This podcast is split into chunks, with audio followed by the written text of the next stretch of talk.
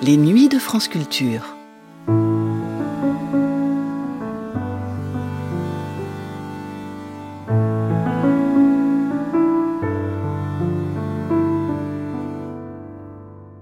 En 2002, en invitant dans Réplique le philosophe Jean-Pierre Dupuis et l'anthropologue René Girard, Alain Finkielkraut mettait en présence deux représentants des sciences humaines qui, comme il le soulignait dans sa présentation, reconnaissaient au roman, à la littérature en général et à ses grands auteurs une capacité à comprendre le monde et les hommes, à déchiffrer leurs mystères, au moins égales et dans bien des cas supérieures à celle des plus brillants esprits de leur propre discipline.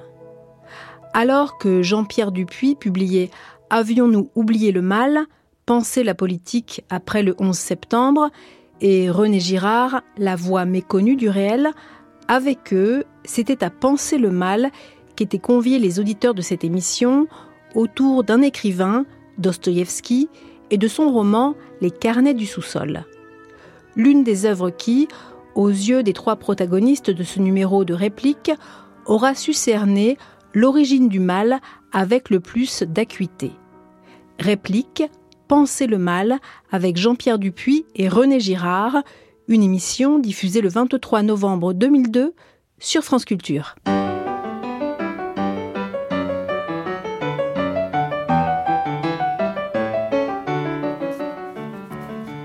Réplique Penser le mal avec Jean-Pierre Dupuis et René Girard.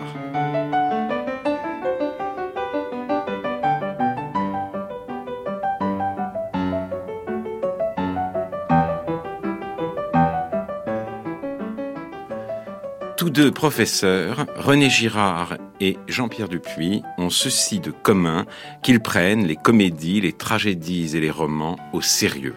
Autrement dit, ils ne regardent pas les œuvres artistiques de haut. Ils n'en savent pas plus que la littérature. Celle-ci n'est pas une distraction, un supplément d'âme ou un éventail de symptômes que les sciences humaines ont pour mandat de déchiffrer et de comprendre. Lire comme il se doit Cervantes, Flaubert, Proust, Dostoïevski, Shakespeare, c'est être lu par eux. Plus précisément encore, René Girard et Jean-Pierre Dupuis accordent un rôle crucial, une importance décisive aux mémoires écrits dans un souterrain de Dostoïevski, dans le dévoilement de notre réalité, voire des choses cachées depuis la fondation du monde.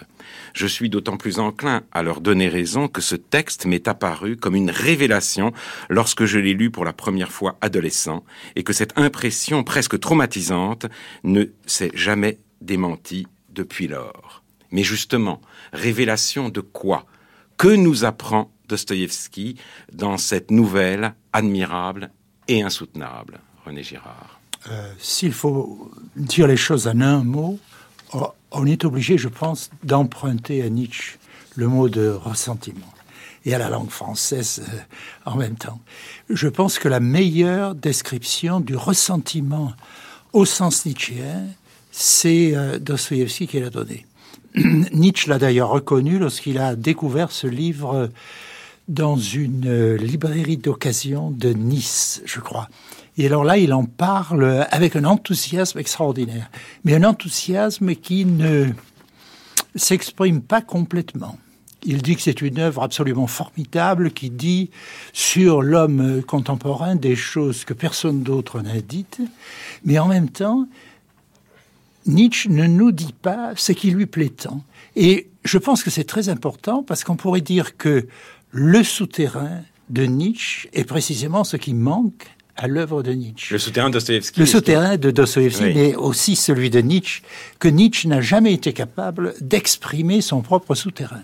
Et je dirais, enfin, ça c'est un peu exagéré, que si Nietzsche est mort fou, et Dostoïevski a recouvré la santé qu'il avait perdue depuis son plus jeune âge, au fond, n'est-ce pas? C'est parce que Dostoïevski a été capable de confesser, de dire ce que Dostoïevski n'a jamais dit. Que Nietzsche que Nietzsche n'a jamais oui, dit. mais alors c'est quoi le souterrain? Alors le souterrain, dans un souterrain, le souterrain, écoutez, il faut traduire ça en termes de péchés capitaux, je dirais, c'est l'envie avant tout.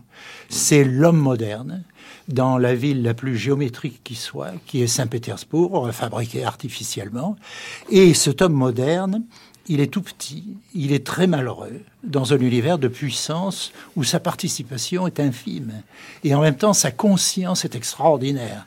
Il se définit lui-même comme euh, le souriceau maladif, euh, la, la souris trop consciente de la situation qui n'arrive pas à surmonter les obstacles les plus minimes. Lorsqu'il est seul avec lui-même, il rêve de choses extraordinaires. Il envoie le pape au lac de Côme. Il euh, transforme la société. Il fait des rêves gigantesques. Dès qu'il se trouve dans le monde, l'obstacle le plus minuscule, le sous-officier qui le prend physiquement et le déplace parce qu'il le gêne pour jouer au billard, devient pour lui une obsession épouvantable. Je pense que la notion d'obstacle est très importante et qu'on peut la théoriser, n'est-ce pas, en disant les hommes qui désirent les mêmes choses, qui ont les mêmes ambitions, ce que tous ces petits fonctionnaires euh, russes ont, parce que c'est l'invention du fonctionnariat au sens euh, moderne du terme, eh bien ces hommes sont tous des obstacles les uns pour les autres. Alors l'obstacle est là physiquement présent, et après s'être fait transporter par euh, le sous-officier, l'homme du souterrain passe euh, des journées, des semaines à méditer une vengeance qui consiste à bousculer son adversaire sur la fameuse euh, perspective Nievski, Nievski Prospect, n'est-ce pas, où tout le monde se promène et, finalement il réussit, mais alors dès qu'il a réussi, ceci n'existe plus. Les, les projets qu'on peut accomplir n'existent pas et seul l'obstacle compte, n'est-ce pas? Seul l'obstacle est désirable, enviable.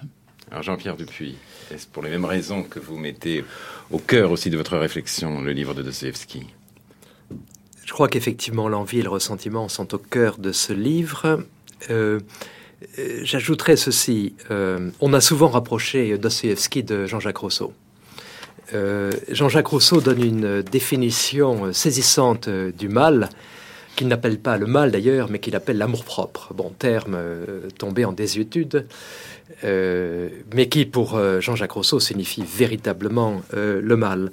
je fais référence à ces confessions bis que sont les dialogues, qui s'appellent aussi Rousseau juge de Jean-Jacques. Bon, ce qui montre entre parenthèses que Rousseau n'était pas seulement paranoïaque, mais schizophrène aussi. Enfin, Rousseau juge Jean-Jacques. Et dans ce livre, il définit l'amour-propre, donc le mal, comme ceci, c'est lorsque les passions détournées de leur objet par des obstacles s'occupent plus de l'obstacle pour l'écarter que de l'objet pour l'atteindre. S'occupent plus de l'obstacle pour l'écarter que de l'objet pour l'atteindre. Alors je crois que je, découverte cette phrase. Mais cette phrase est, bon, elle, elle est absolument extraordinaire. Je ne connais pas de meilleure définition. Alors, non pas de l'envie, de l'amour propre, etc. Ce ne sont que, que du mal, Alors, on verra. Cela dit, c'est, enfin, vous, c'est une affirmation très forte que le mal trouve sa définition dans cette réflexion rousseauiste sur l'envie ou sur ce que René Girard appelle l'amour, euh, euh, la rivalité mimétique. Je voudrais ajouter à votre citation une autre citation de Rousseau qui va dans le même sens.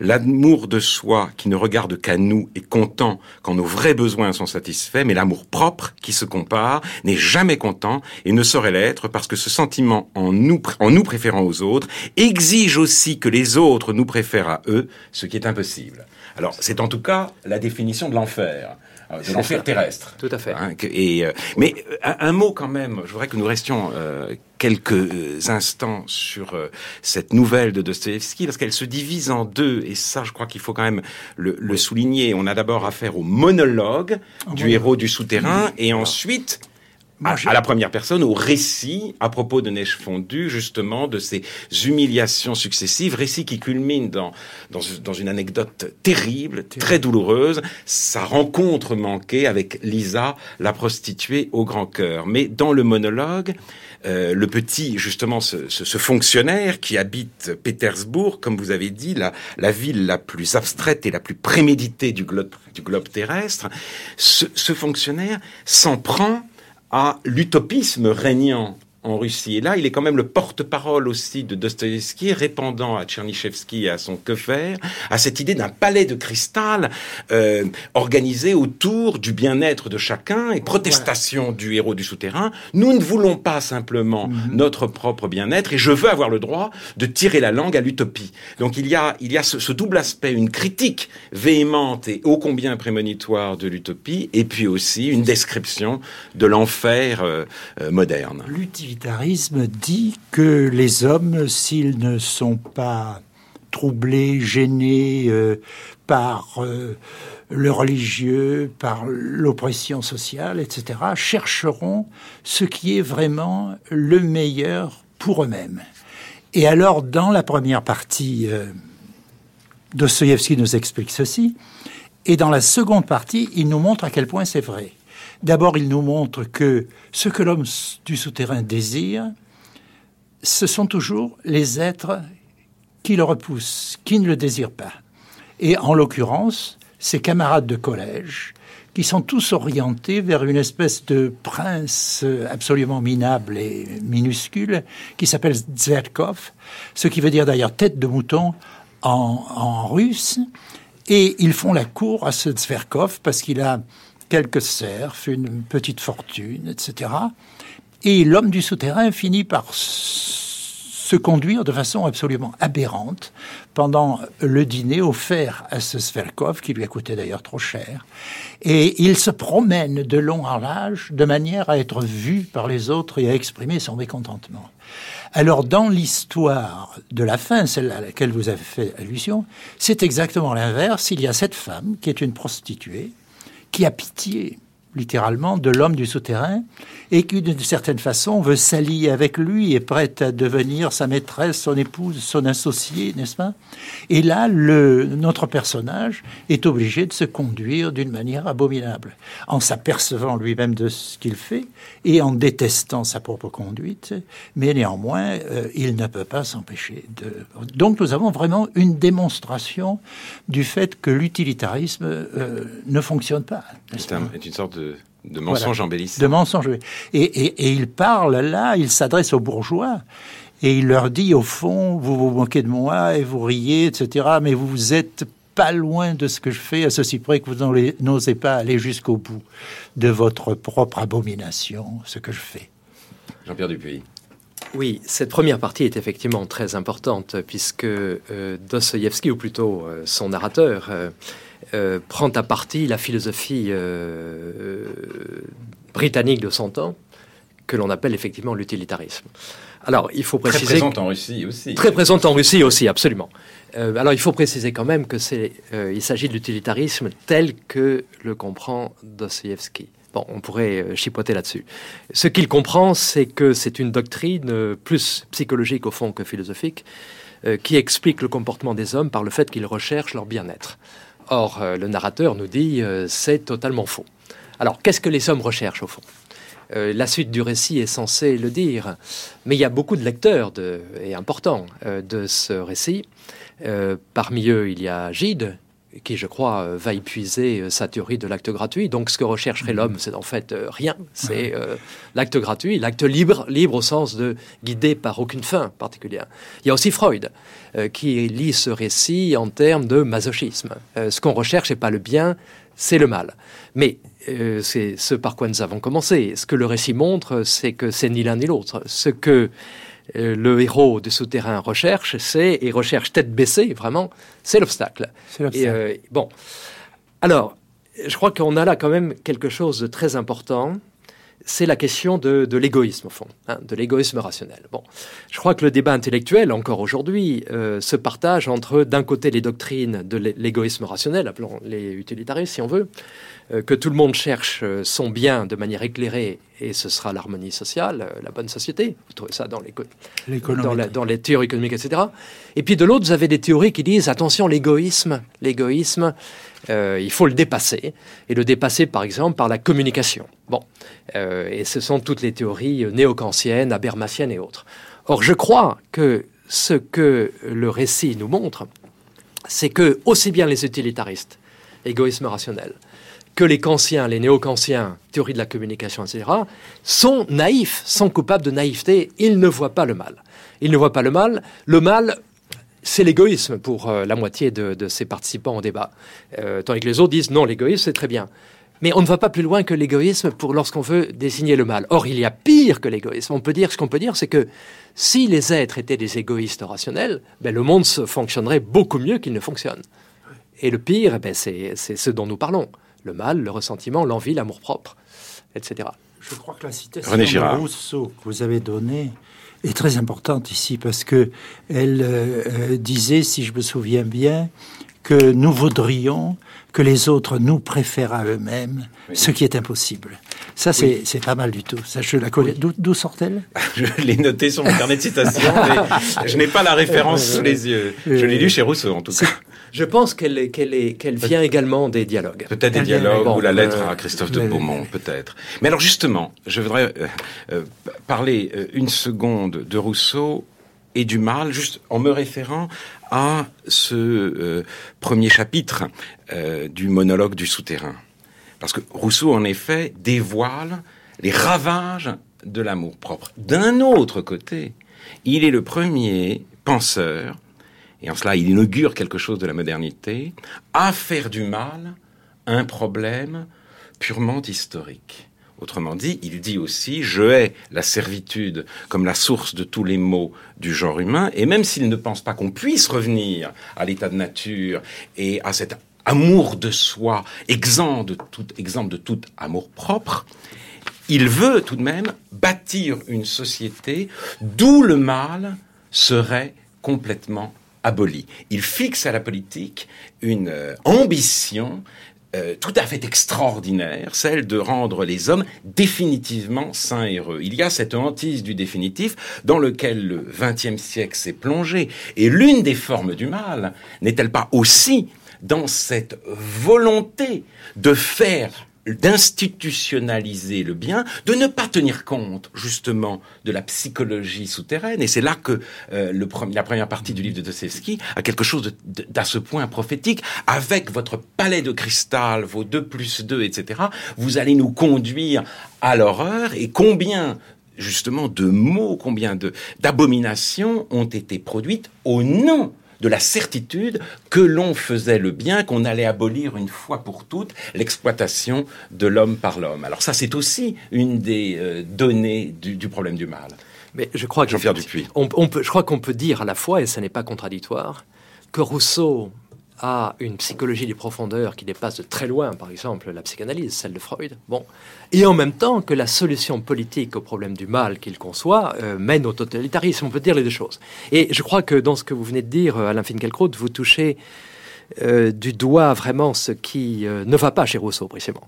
Rousseau, vous l'avez dit, distingue entre l'amour de soi, les passions primitives, euh, dans laquelle euh, c'est une situation dans laquelle les hommes ne se reconnaissent pas mutuellement comme des animaux de la même espèce, c'est-à-dire qu'ils ne sont pas capables de se mettre à la place de l'autre.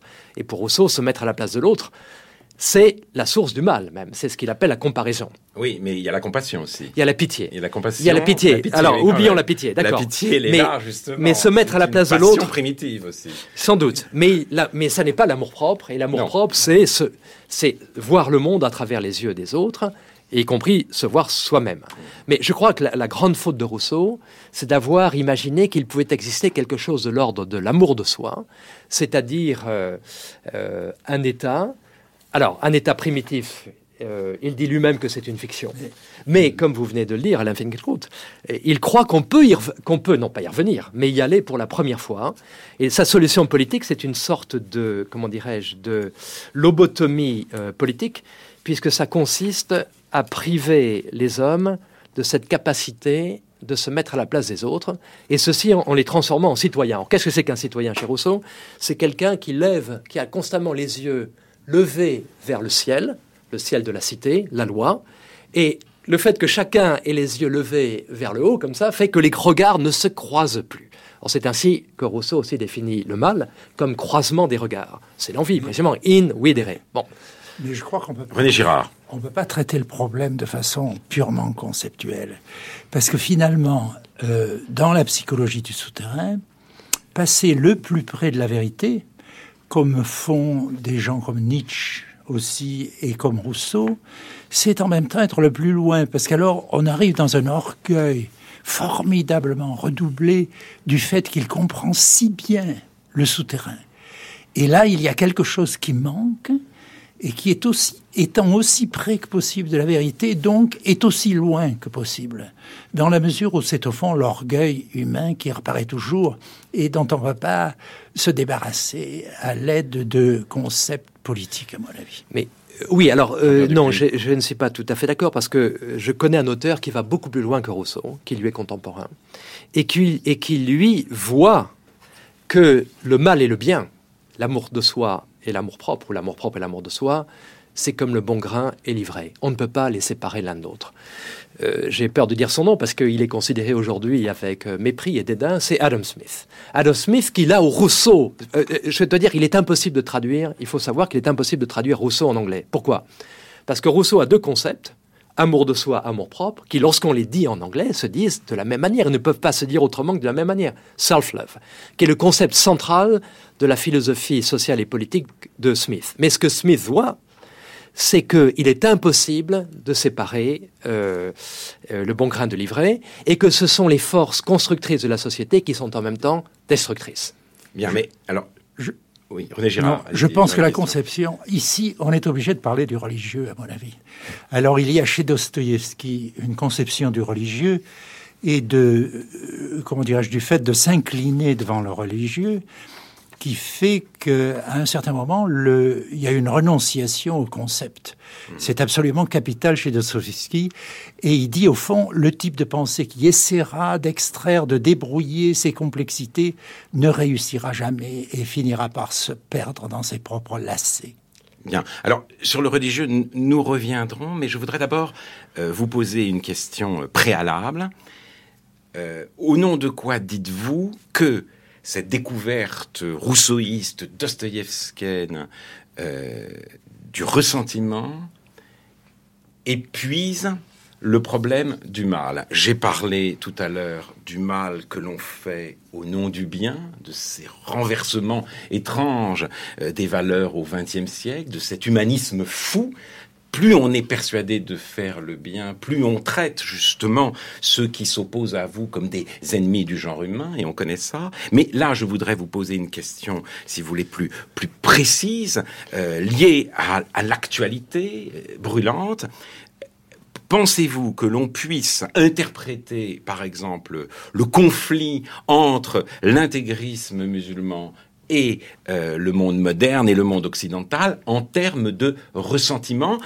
C'est-à-dire, pensez-vous que le 11 septembre soit justiciable d'une interprétation souterraine, si j'ose dire? Est-ce que, avec Dostoïevski, on peut intégralement comprendre ce qui s'est passé à Manhattan, pour reprendre le titre d'un livre de Glucksmann? Oui, là, euh, c'est vrai qu'André Glucksmann nous a précédés euh, avec son livre Dostoïevski à Manhattan. Oui, mais euh, il, n'insiste pas sur les mêmes. Euh, mais tout à fait. Les mêmes choses que vous. Il parle du nihilisme et pas du ressentiment. Voilà, exactement. Et tout à fait. Le mot de nihilisme est tellement chargé de sens aujourd'hui que sûr. je préférerais que nous Bien le mettions sûr. de côté. Mais enfin, l'expression, en tout cas, est déjà prise, Oui. si je peux dire, par Glucksmann. Voilà pourquoi j'ai intitulé la première partie de mon livre Rousseau et Dostoïevski à, à Manhattan Ah pour, pour innover. Bon. Euh, alors, est-ce que l'interprétation en termes de ressentiment épuise euh, euh, l'analyse du 11 septembre, euh, ça je ne saurais le dire, mais que euh, ça aille plus loin ou plus profondément que la plupart des analyses qu'on nous a présentées, euh, ça je crois que oui. Euh, donc nous avons vu avec euh, Rousseau euh, et Dostoïevski une distinction fondamentale entre objet et obstacle. hein. Le mal, c'est lorsqu'on perd de vue l'objet, euh, ce vers quoi on tendait, et que on est fasciné par l'obstacle. On se colle à l'obstacle. Bon, euh, on rentre dans l'obstacle tête devant. Bah, évidemment, là, vous, imaginez que je pense à cette image qui a fait le tour euh, de la planète euh, des milliers de fois depuis le 11 septembre, les deux avions piquant dans les deux tours. On a cherché à interpréter le 11 septembre à partir des motifs, des objectifs, de la stratégie des terroristes. Euh, et je crois, moi, qu'il est beaucoup plus euh, profond et vrai d'interpréter euh, ce qu'ils ont fait en termes de fascination pour l'obstacle, tout simplement. Alors l'envie, qu'est-ce que c'est que l'envie? L'envie, la logique de l'envie, on ne prend pas l'envie très au sérieux. Bon, on oublie que c'est un des sept péchés capitaux, comme le disait, le rappelait René Girard. L'envie, pour la plupart d'entre nous, c'est un, c'est un, une tare qui touche les, les petits enfants. Bon, mais cela dit, le comportement des enfants de ce point de vue est tout à fait révélateur. C'est l'enfant qui tient une orange en sa main, qui voit un garçon plus fort s'approcher, et qui l'écrase en disant Na, tu ne l'auras pas, pour ne pas la perdre. Il préfère euh, euh, que l'orange euh, ne soit à aucun des deux plutôt que elle soit dans la main de l'autre. Bon. Il, y a, un poème en prose de Baudelaire sur ce sujet. C'est le poète qui se promène dans une montagne et qui rencontre deux enfants et il est en train de manger une tranche de pain qu'il offre à ses deux enfants affamés.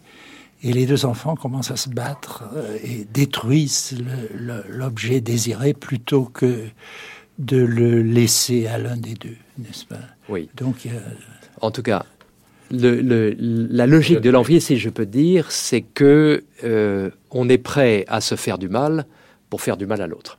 Euh, alors, si vous voulez, rien de dire cela, ce qui, est évident, qui est, un, qui est extrêmement simple, que tout le monde peut comprendre, ça va, selon moi, infiniment plus loin dans l'analyse du 11 septembre que ce que beaucoup y ont vu, à savoir que j'ai entendu dire ça, dire ça plusieurs fois, y compris à cette antenne, euh, dans votre émission, à la fin de chez certains intellectuels, euh, à savoir que on ne peut pas juger trop vite les criminels du 11 septembre, les ah. terroristes, parce qu'ils ont laissé leur vie. Ils se sont sacrifiés. Le thème de l'autosacrifice. Alors là, René Girard, j'y vois un effet pervers du christianisme, non, On s'autosacrifie, on s'autosacrifie, donc on, le un effet pervers du sacrifice. du sacrifice, parce que euh, l'idée, il y a une idée du sacrifice et du martyr qui est, comme comme comme l'a écrit Lévinas, le fait de mourir pour, et peut-être est-ce la définition ultime du sujet celui qui peut, du sujet humain, celui qui peut mourir pour l'autre. Mais le sacrifice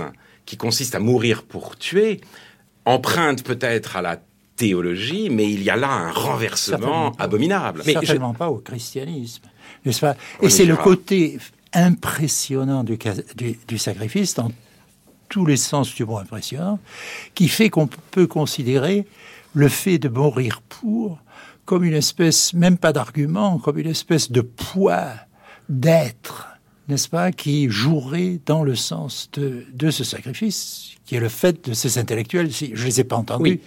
Mais René Girard, je, ne voulais pas ici accuser le christianisme. Je pensais au mot de Chesterton que, que, nous répétons souvent. Euh, euh, le monde moderne est plein d'idées chrétiennes devenues folles. Oui, mais alors, alors, là, quand même, justement, euh, arrêtons-nous. Parce que vous dites euh, l'interprétation euh, que vous donnez est supérieure à celle qu'on entend.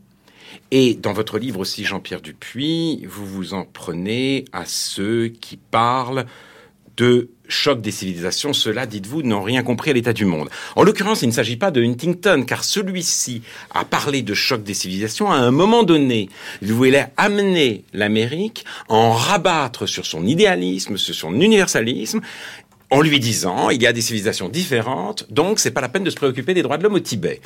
Huntington s'est montré favorable à l'intervention en Afghanistan, donc il a retrouvé le contact avec l'universalité des valeurs américaines. Mais qui a parlé, en l'occurrence en termes de choc des civilisations, c'est Ben Laden, c'est Al-Qaïda.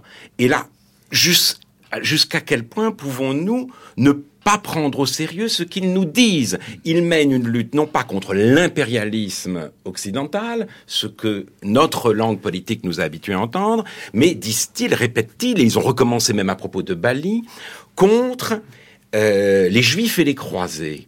Et là, alors, l'islam en tant que tel, dans une version certes tératologique, n'est-il pas impliqué dans cette affaire. Ne faut-il pas prendre en compte cette différence-là, ou ce que Abdelwahab Medeb a appelé la maladie de l'islam? Est-ce que notre interprétation très générale en termes de ressentiment, valable jusqu'à un certain point, ne fait pas bon marché de différences qui sont là parfois pour le meilleur et parfois pour le pire? Ou alors peut-être on pourrait exprimer ces différences en termes du fait que l'islam et ce qui reste de sacrificiel à un sens archaïque peut-être euh, dans l'islam favorise une est une route en quelque sorte plus droite plus rapide vers euh, des formes de ressentiment euh, extrêmement virulentes que notre civilisation plus matérialiste, plus jouisseuse, etc., mais moins directement impliquée dans ce problème. Jean-Pierre Dupuis. Euh, oui, je, je, crois que votre critique, Alain Finkielkraut, s'adresse euh, surtout à moi, parce que c'est vrai que dans mon ah livre, non, je... Bon, mais à vous, à mais, vous oui, oui. Plus mais précisément, dans... parce oui. que je relève une phrase de votre livre. Mais et parce que c'est, il est vrai que dans mon livre, je tente à exonérer euh, l'islam de toute responsabilité en tant que religion, n'est-ce pas, dans ce qui s'est passé. Bon,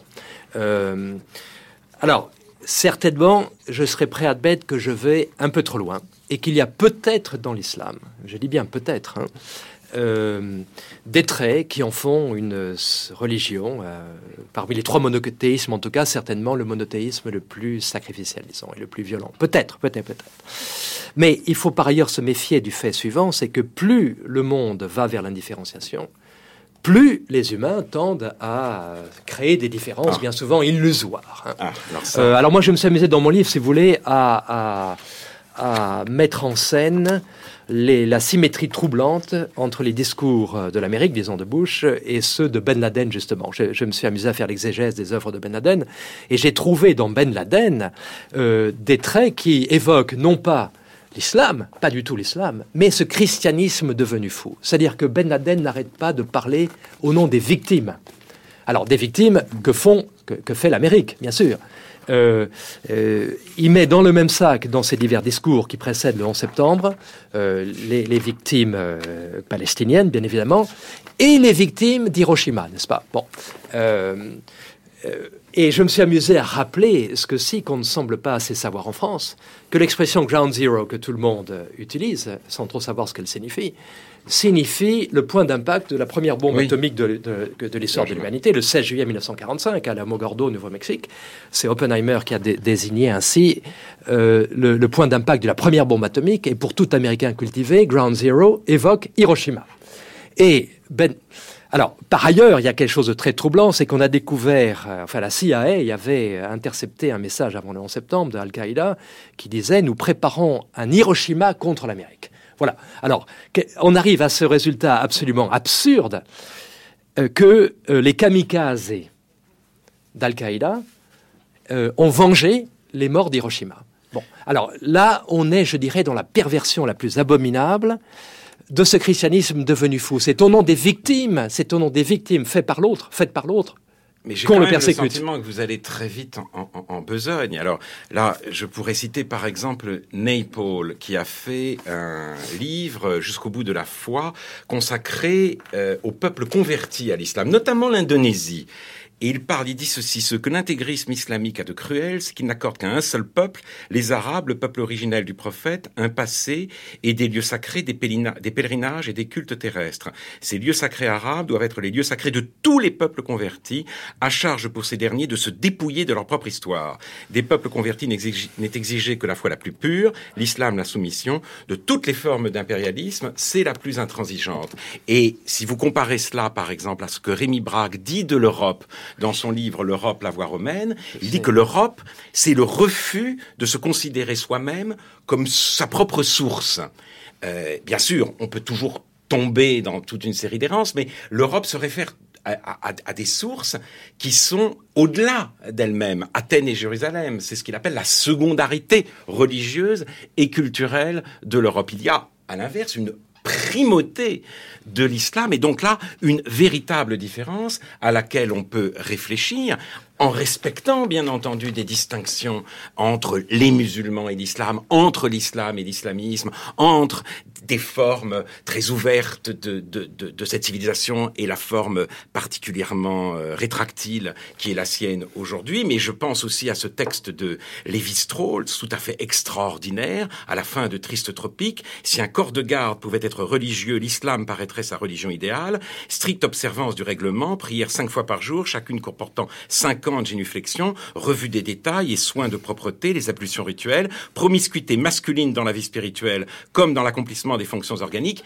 et pas de femme. Et est-ce que le pas de femme n'est pas aussi à l'origine du formidable ressentiment qui a explosé à ce moment-là? On sait de quel, de, à quel, quelles promesses, si vous voulez, euh, sont euh, euh, offertes aux, aux, aux martyrs. C'est ce paradis avec 70 femmes, etc. Donc on est quand même obligé de tenir compte des cultures, de la non-contemporanéité des contemporains, de différences civilisationnelles qui jouent un rôle même dans le ressentiment. Alain Finkielkraut, si, si si je, dans mon livre, j'exonère euh, l'islam en tant qu'islam, c'est-à-dire en tant que religieux et culture, euh, euh, de, de, de, la responsabilité du 11 septembre et que j'accuse la, j'accuse, enfin, que je mets en, en, évidence le ressentiment qui a porté à un tel acte, et ressentiment qui pourrait très bien s'incarner dans une autre culture et dans une autre religion. Bon, c'est pas seulement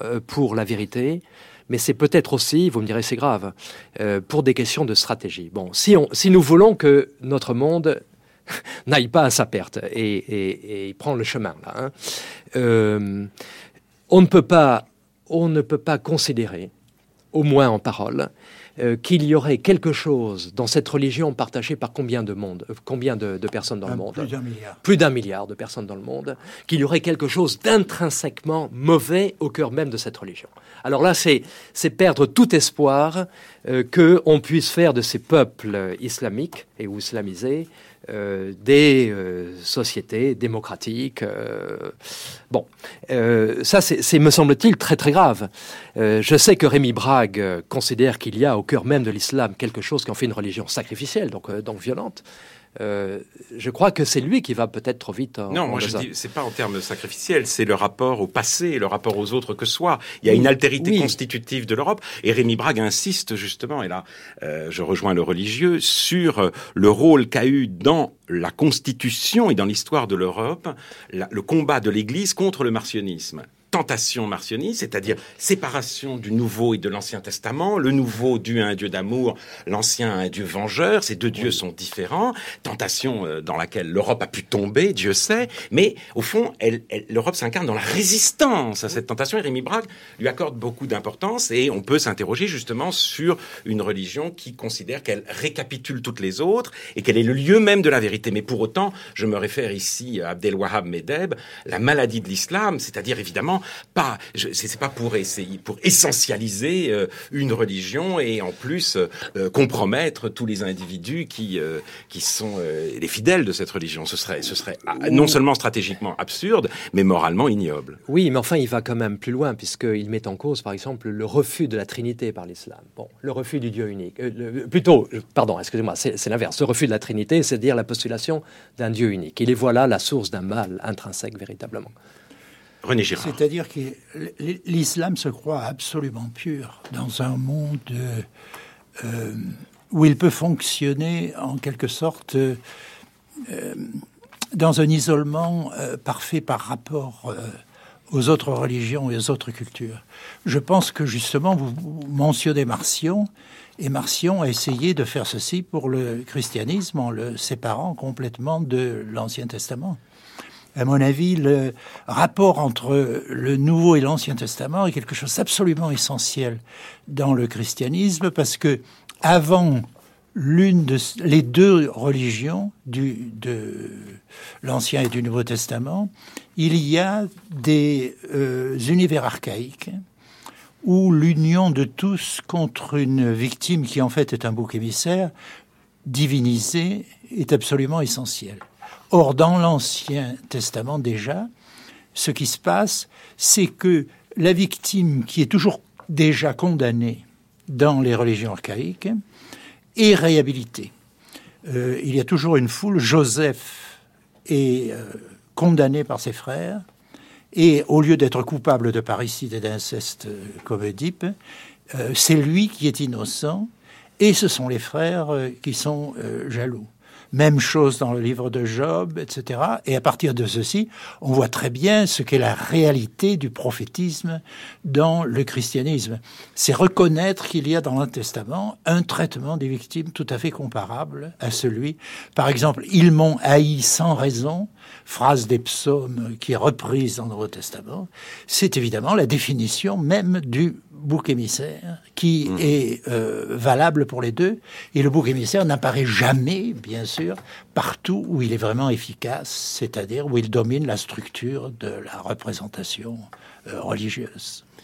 Bien. Euh, mais je, je, ne voudrais pas ici prendre la défense de Ben Laden, mais il faut reconnaître que il n'a pas assez courageux de votre part. Oui, enfin bon, assez absurde, mais il faut reconnaître que il y a dans son accusation contre l'Amérique quelque chose de vrai au sujet d'Hiroshima. Euh, un jour, on interrogeait, avant le 11 septembre 2001, on interrogeait Ben Laden sur le fait de savoir si la fatwa contre l'Amérique s'adressait à tous les Américains ou uniquement aux militaires. Et sa réponse a été de dire mais ce sont les Américains qui ont commencé. Et lorsqu'ils ont euh, lâché les bombes sur Hiroshima et Nagasaki, ils ne sont pas demandé si c'était des militaires qui habitaient euh, ces villes. Il y avait des femmes et des enfants, de toute évidence, c'est eux qui ont commencé. Bon. Euh, je crois qu'il a raison, que Hiroshima, on ne, l'a pas on ne le pense pas assez, ceci, ça fait partie de notre paysage, la guerre froide, etc. Bon, c'était euh, Hiroshima et l'arme nucléaire, euh, c'est une véritable horreur, c'est le bal incarné. Bon, je crois que pour les gens de, nos générations, il y a eu Auschwitz et Hiroshima. Pourquoi pas remonter plus haut et considérer que d'une certaine façon, euh, Pearl Harbor et d'autres massacres. Mais non, je suis désolé, René Girard. Euh, Pearl Harbor, c'était contre les militaires américains. Hiroshima, c'est la, Hiroshima, c'est la première fois il y avait des que l'on vise. Non, il y avait des, familles, aussi qui ont Mais ça, c'est ce qu'on appelle les dommages collatéraux. Oui, mais enfin, c'est ce qu'on appelle. Bon, peut-être, mais c'est un débat très secondaire. Oui, non, non, je, franchement, je ne pense pas. Attends, je voudrais défendre ce point. C'est pas du tout secondaire. Euh, on a euh, célébré, si je peux dire, euh, le, en, donc c'était 1945, en, en, 1995 aux États-Unis, l'anniversaire d'Hiroshima. Et on s'est aperçu à ce moment-là que 90% des Américains croyaient à la thèse officielle, à savoir que lâcher la bombe sur Hiroshima avait permis, c'était un acte sans doute mauvais, mais dans une optique utilitariste qui avait permis de sauver un nombre considérable de vies japonaises et américaines. Or, on sait aujourd'hui, on savait déjà en 95, que c'est totalement faux, que euh, le Japon était prêt à euh, se rendre dès lors que les Américains euh, acceptaient la survie, à la fois biologique et statutaire, de l'empereur c'est sciemment que Truman et son secrétaire d'État ont refusé d'inclure cette clause. Je pense que c'est ce que vous dites euh, relève aussi quand même de l'interprétation. On sait aussi que cette guerre, euh, on, sait, on sait en Amérique, on ne sait pas en France, à quel point la guerre avec le Japon était terrifiante, sauvage, d'une violence inouïe. Et euh, disons que il y a une autre interprétation qui, je crois, continue à avoir cours et à avoir cours et qui consiste à dire que les Américains auraient eu besoin, s'il n'y avait pas eu la bombe, de conquérir le Japon et que ça aurait, ça aurait occasionné une perte en vie humaine très importante. En tout cas, cette interprétation, je ne suis pas sûr qu'elle ait été complètement euh, désavouée, périmée par celle que vous venez de ah, mais Elle est... Bon, écoutez, là, on va pas discuter de ce point, mais ce que, le point que je voulais dire, c'est que très souvent dans l'histoire, des actes qui sont des actes purement violents, des actes mauvais, je dirais, euh, se, sont maquillés euh, euh, avec des habits éthiques. Voilà. Il y a eu un choix sacrificiel à faire. D'accord. Un choix utilitariste à faire. Oui, bien Le mal pour la maximisation du bien. Bien sûr. en fait, on peut plaider la thèse qu'il ne s'agissait absolument pas de ça. Oui, mais c'est vrai dans tous les cas. C'est absolument vrai que dans tous les cas, on peut faire le même raisonnement on peut dire que on peut partir des bombardements allemands en Angleterre, etc., etc. Et on, on, remontera à la guerre de Cent Ans. Et les bombardements et les bombardements euh, anglais euh, et américains de l'Allemagne. Plus, récemment, Poutine et, le théâtre à Moscou, n'est-ce pas? Bon, euh, son, son, son, argumentaire, ça a été de dire j'ai minimisé le nombre de de, les, dégâts. J'ai maximisé le nombre de vies sauvées. Et pour ça, il a bien fallu que je consente un certain nombre. Mais justement, mais alors, bon, ok. Donc c'est exactement ce raisonnement sur Poutine que je, que je fais sur Oui, en tout cas, s'il y a un maquillage éthique, c'est celui de Ben Laden qui invoque le précédent euh, d'Hiroshima. Ben Laden n'a pas besoin euh, d'Hiroshima pour penser qu'il n'y a pas, selon lui, de différence entre civils et militaires, puisqu'il se place sur un plan religieux où cette différence n'a pas cours. S'il s'agit, si vous voulez, de faire la guerre aux juifs et aux croisés, eh ben, euh, tout juif est un militaire juif et tout croisé et tout chrétien est un chrétien. Donc, et, alors, bien entendu, il va chercher dans l'actualité de quoi nourrir son discours et le rendre Mais le religieux, est un, le religieux est un habillage ici. Enfin, je ne suis pas certain que Mohamed Atta, par exemple, connaissait plus le Coran que moi. Enfin, je, je, oui, suis pas certain, hein, étant donné ce qu'on sait de son passé, etc. Euh, un ingénieur formé je, voudrais... etc. Oui, non, il y a, il y a une sorte de, comment dire, euh, une, c'est un des effets de la modernité que ce télescopage entre la religiosité la plus terrible, la plus fanatique, et la modernité euh, technique. Et c'est ce qui conduit d'ailleurs admirablement Abdelwahab Medeb dans son livre, euh, la maladie de l'islam, à dire effectivement que l'homme est aujourd'hui, enfin, le, fanatique est rongé par le, le ressentiment, candidat à l'intégrisme terroriste et insurrectionnel, mais ils disent aussi, ce sont les instruits incultes qui abîment le plus l'humain. Ce sont les instruits incultes qui abîment le plus l'humain. Je trouve cette phrase d'une profondeur vertigineuse. Oui, on est à l'époque des instruits incultes où la culture, effectivement, est mise de côté au profit de la technoscience. Et donc, entre le dogme et la technoscience, il peut se produire des, mariages absolument terrifiants. Mais je voudrais maintenant vous poser une question, euh, René Gérard, en écho euh, aussi à ce que disait euh, tout à l'heure Jean-Pierre Dupuis sur l'indifférenciation grandissante de notre monde. Dans votre livre, quand ces choses commenceront, vous dites à un moment donné, je demandais récemment à une étudiante croate de Stanford ce qui la différenciait des Serbes. Rien, me répondit-elle, mais tout de même, ils sont orthodoxes et vous êtes catholiques, ça n'a aucune importance. Rien, pourtant, elle continue à dire, rien, rien ne nous distingue. Et donc, vous, vous en concluez que l'acuité des conflits n'a rien à voir avec la réalité des différences. Et quand on vous lit souvent, on a le sentiment que les différences sont purement fantasmatiques, c'est-à-dire qu'elles sont inventées dans le cadre de la rivalité mimétique par des hommes qui sont des doubles. Il y aura une, une espèce.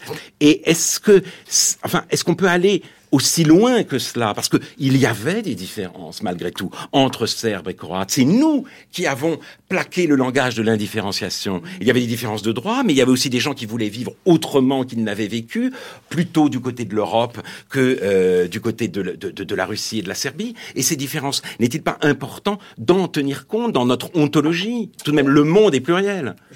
Je pense qu'effectivement, il y a les cultures et donner une définition différentielle des cultures, comme le fait Lévi-Strauss, c'est vrai. Et en même temps, c'est ne pas tenir compte du fait que les cultures sont périssables. Elles périssent essentiellement dans le conflit, et le conflit, on peut dire littéralement, use les différences. Dire que le conflit est mimétique, ça veut dire que nous nous imitons de plus en plus et nous devenons des doubles. Le devenir du double et l'expression de ceci dans les mythes est très connue, et ce sont les, les jumeaux. Mais est-ce que tous les conflits sont-ils mimétiques? Ah, Il y a un risque de mimétisme dans chaque conflit. Est-ce qu'on est peut faire de cela une loi générale? On ne peut pas faire de ça une loi générale, mais on peut penser que seuls les conflits mimétiques sont vraiment capables d'user les cultures au point de les rendre non fonctionnels. C'est-à-dire, si vous avez des conflits basés vraiment sur des difficultés d'intérêt, ils ne détruiront pas les différences.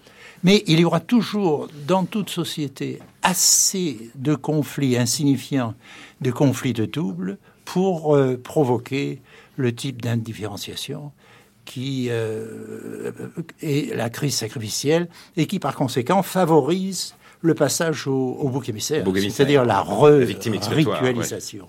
Euh, Jean-Pierre Dupuis. Là, je vais peut-être vous faire plaisir, Alain Finkielkraut. Je pense à une métaphore célèbre de Hannah Arendt euh, sur le mot intérêt, n'est-ce pas? Bon, pour quelqu'un comme Bourdieu, euh, le fait que ce soit la loi de l'intérêt qui gouverne le monde, c'est là un motif d'accusation du monde, hein, de démystification. Mais l'intérêt, c'est ce qui est entre les êtres, nous rappelle Anna Arendt, inter et c'est, n'est-ce pas? Et elle prend l'exemple de cette table qui nous unit dans le même moment où elle nous sépare. Bon, supposons, là nous sommes autour d'une table, nos auditeurs ne nous voient pas, mais nous sommes autour d'une table, euh, tous les trois. Supposons que tout d'un coup cette table disparaisse, on aurait l'air d'idiots là. Rien ne nous séparerait et du même coup, euh, nous risquerions de tomber les uns sur les autres. Bon, euh, cette, que signifie cette métaphore? C'est que c'est dans la mesure où il existe un monde commun, d'objets, précisément, d'objets, non pas d'obstacles, qui nous séparent et nous unit en même temps que nous pouvons espérer vivre euh, pacifiquement. Alors toute la question est de savoir si on peut recréer quelque chose de l'ordre d'un monde commun qui nous séparerait tout en nous unissant, n'est-ce pas? Mais alors oui, mais justement, euh, là, ma, question s'adresse encore précisément à euh, René Girard. Et parce qu'il me semble que dans votre œuvre, et vous vous référiez tout à l'heure aux religieux, c'est par l'amour que vous invitez les hommes, l'amour évangélique, à se défaire de la rivalité mimétique. Une, rivalité mimétique qui nous conduit à cette indifférenciation ou à ces mhm. différences purement fantasmatiques et vous lui opposez euh, une, sorte de, fraternité, l'amour, un message tolstoïen après la mhm. lecture de Dostoïevski qui est la vôtre. Mais là, on se dit, mais... C'est-à-dire que dans un univers où il n'y a plus de sacrifice, où il y en a de moins en moins, c'est-à-dire où le sacrifice est révélé d'une façon si complète qu'il ne peut plus se reconstituer. C'est ceci. Nous sommes placés devant euh, un dilemme absolument impossible qui n'est plus celui des anciennes sociétés. Par conséquent, à mon avis, ce qui se passe dans nos sociétés, l'indifférenciation actuelle n'est pas un mal seulement, n'est-ce pas? Il ne faut pas avoir une vue radicalement négative de la chose. C'est aussi une occasion pour nous, hein, une opportunité, comme on dit en français actuel. Et euh, cette possibilité d'amour ne peut pas exister dans un univers sacrificiel qui ordonne tout autour de la différence, autour de la hiérarchie, etc. Alors il ne faut pas être un défenseur de la hiérarchie et reconnaître que dans notre monde chrétien, si vous voulez, il y a quelque chose qui nous est offert qui est extrêmement difficile, mais à quoi nous participons malgré tout, parce que nous sommes la meilleure société aussi, autant que la plus belliqueuse, la plus pacifique. Nous avons entre nous des relations sans doute qu'aucune autre société démocratique, etc. Tous les clichés, d'une certaine manière, de, des Lumières sont valables pour dire la supériorité de notre société sur les prédécesseurs. Oui, mais tout de même, la, l'amour, euh, est-ce que ça n'a, est-ce que ça n'a pas, euh, si vous ah. voulez, une, une, une, qualité gnostique ou, ou acosmique? C'est-à-dire, c'est plus le monde qui nous unit en nous séparant, c'est nous-mêmes qui euh, sortons de la violence par un mouvement d'amour les uns pour les autres, un amour évangélique, mais on se dit, mais où est la pluralité humaine, c'est-à-dire la différence entre les êtres, justement, l'altérité dans ce qu'elle a, euh, à la fois euh, d'aimable et d'inquiétant, et euh, où est le monde? Je, je, pense, je pense ici à la civilisation française, si vous voulez. Il y a quelque chose dans la civilisation française que nous connaissons tous et qui est très proche de l'agapé chrétienne. Et à mon avis, c'est ce qu'on appelle la camaraderie. Qu'est-ce que la camaraderie? Réfléchissez à la camaraderie. Peut-être ça va se terminer par des rivalités terribles entre camarades. Mais pour l'instant, ces rivalités ne sont pas là. Les rivalités sexuelles ne sont pas là. Les rivalités d'ambition ne sont pas là. Alors qu'est-ce que la camaraderie? Qu'est-ce que la positivité de la camaraderie? C'est une espèce de confiance absolue qui rend la vie possible et, euh, comment dirais-je, aimable d'une façon que, euh, je pense, les univers hiérarchisés ne connaissent absolument pas n'est-ce pas? Alors il faudrait étudier ça avant de dire que c'est impossible. Jean-Pierre Dupuis, est-ce que ça vous convainc Un mot pour ben, Ça ne m'a jamais vraiment euh, convaincu. Je dois dire, je n'ai évidemment rien contre l'amour chrétien, contre l'agapé. Je n'ai rien contre la filia, si c'est bon, l'amitié, la camaraderie euh, euh, entre les pères. Je n'ai rien contre cela. Euh, mais si on va plus loin, bon, il faut d'abord se rappeler, euh, Alain Finkielkraut le disait implicitement, euh, il rappelait ce mot de l'évangile quand même, le royaume n'est pas de ce monde, le royaume d'amour n'est pas de ce monde. Donc c'est autre chose. mais alors toute la question se pose de savoir ce que nous devons faire ici et maintenant. Bon, en dehors de toute eschatologie. Bah, nous devons lutter pour ça, mais nous devons aussi penser que les évangiles annoncent la, annoncent la destruction totale. Nous avons destruction totale, et en même temps, euh, vous, vous, ne, vous plaidez pour la camaraderie, ce qui est quand même une version plus, comment, plus accessible de l'agapé que celle que proposent euh, directement les Ah, évangiles. C'est-à-dire, oui, oui. Ici pour- et maintenant, je pense qu'il il- il nous faut reconstruire euh, un monde commun. Un monde commun, bien. d'objets. Un monde d'objets, précisément. Bon, bah écoutez, je crois que c'est c'est sur cette euh, différence, qui n'est pas forcément indifférent, que nous terminerons l'émission. Merci beaucoup René Girard et Jean-Pierre Dupuis. Je rappelle le titre de vos livres. Euh, Jean-Pierre Dupuis, votre li- dernier livre est intitulé Avons-nous oublié le mal? Penser la politique après le 11 septembre. Il est publié aux éditions Bayard. René Girard, La voix méconnue du réel, une théorie des mythes archaïques et modernes. Ce livre est publié chez Grasset. C'était Réplique, une émission d'Alain Finkielkraut avec la collaboration de Yael Mandelbaum. La prise de son était assurée par Jean-Michel Després, la réalisation par Didier Lagarde.